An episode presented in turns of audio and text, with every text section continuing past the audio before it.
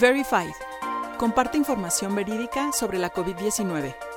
La información salva vidas.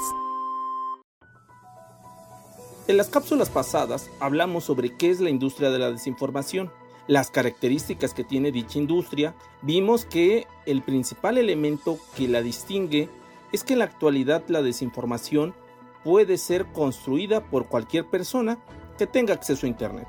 Este rasgo precisamente es el que le arrebataría a los gobiernos el monopolio de la construcción de la desinformación. La desinformación en la actualidad no solo es un componente político, sino que hoy en día juega un papel económico.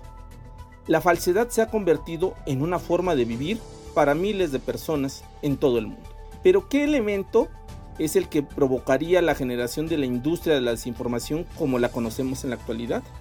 Bueno, uno de los principales elementos que detonó los fenómenos de alta presencia de desinformación precisamente en Internet es que se rompe el modelo de comunicación lineal o jerárquico el cual se caracterizaba porque solo unos cuantos actores podían emitir mensajes, los cuales además eran filtrados por los medios de comunicación. Esto provocaría un control de la información. En la siguiente cápsula hablaremos sobre el nuevo modelo de comunicación y cómo este ha permitido el desarrollo, por supuesto, de Internet y ha potencializado la presencia de desinformación digital.